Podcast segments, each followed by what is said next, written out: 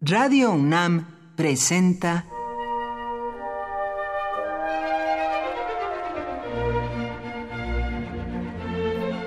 Cuaderno de los Espíritus y de las Pinturas por Otto Cázares.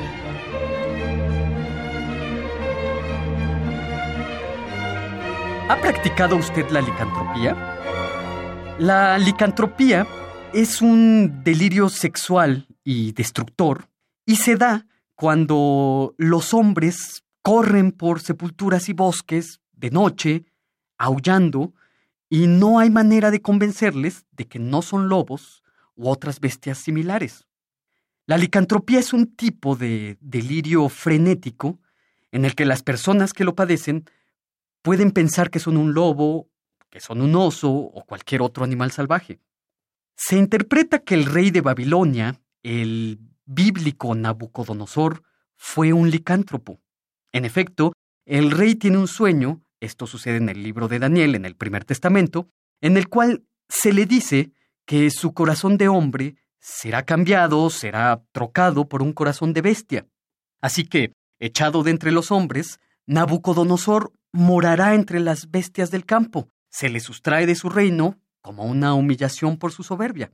Nabucodonosor comía hierba entre los bueyes, aullaba, su pelo creció como plumas, también sus uñas que se convirtieron en garras. Y precisamente así lo representa el poeta, pero también dibujante y pintor, William Blake, en una acuarela. Representa a Nabucodonosor como un hombre con larga barba reptando en cuatro patas, como el licántropo que fue.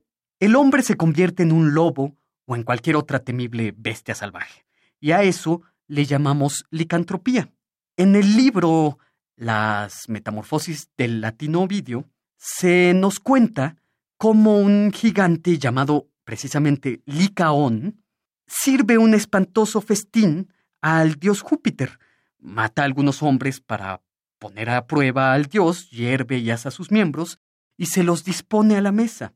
Júpiter, cuando cae en la cuenta del festín miserable al que ha sido convidado, muy enfadado, destruye con su rayo la casa de Licaón, y éste escapa a la llanura.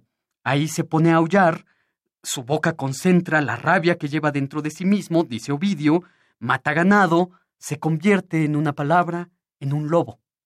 El hombre lobo es una figura que está universalmente presente en nuestra cultura. Ya lo vimos en Nabucodonosor y en Licaón, uno de la tradición hebrea y por tanto judeocristiana, y el otro de la tradición grecolatina. Licantropía es la extensión del hombre donde mejor cabe el amor. La licantropía es un delirio sexual y destructor. Dice Juan Manuel Torres en un artículo titulado ¿Ha practicado usted la licantropía? que apareció en una importante publicación de los años 60, la revista de Salvador Elizondo, la revista Snob, que ser un licántropo es ejercer nuestro derecho a la locura y a la libertad.